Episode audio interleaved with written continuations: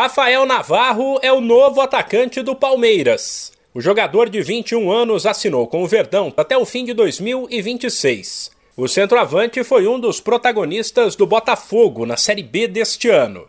Ele não foi o artilheiro, mas terminou como o atleta que mais participou de gols, 24 no total. Rafael Navarro marcou 15 contra 16 de Léo Gamalho, do Coritiba, e 17 do artilheiro, Edu do Brusque. Só que ele ainda deu nove assistências. Ao todo, Navarro disputou 63 partidas pelo Glorioso e balançou as redes 18 vezes.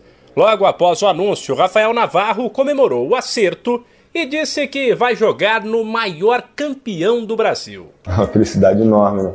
Acho que não só para mim, minha família também. Quando a gente recebeu a proposta, então analisamos com carinho é, maior campeão do Brasil, então não tem nem explicação. É maravilhoso.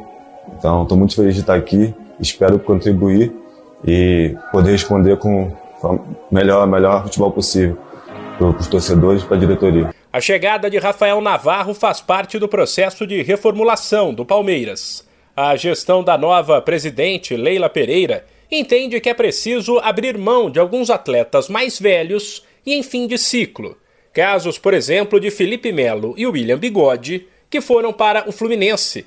E o momento é de trazer para o lugar deles reforços mais jovens e baratos que possam evoluir no clube, dar retorno dentro de campo e depois darem retorno financeiro quando negociados.